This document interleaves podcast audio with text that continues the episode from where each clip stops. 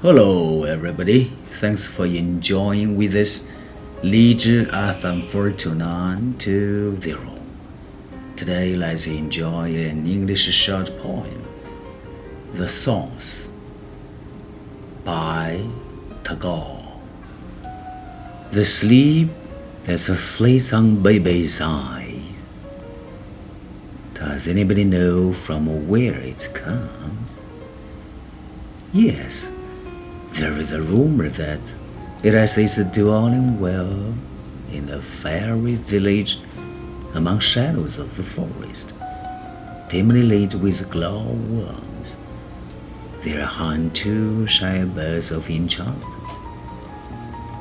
From there it comes to gaze baby's eyes.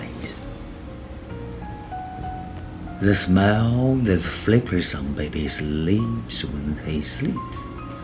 Does anybody know where it was born?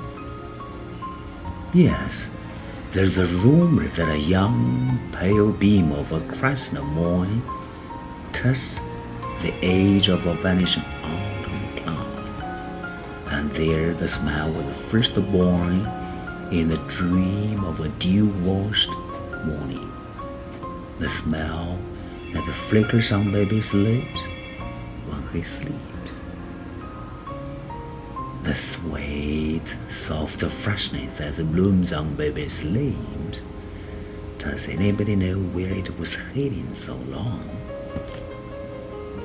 Yes, when the mother was a young girl, it lay prevailing her heart in tender and silent mystery of love the sweet, soft freshness that has bloomed on baby's lips.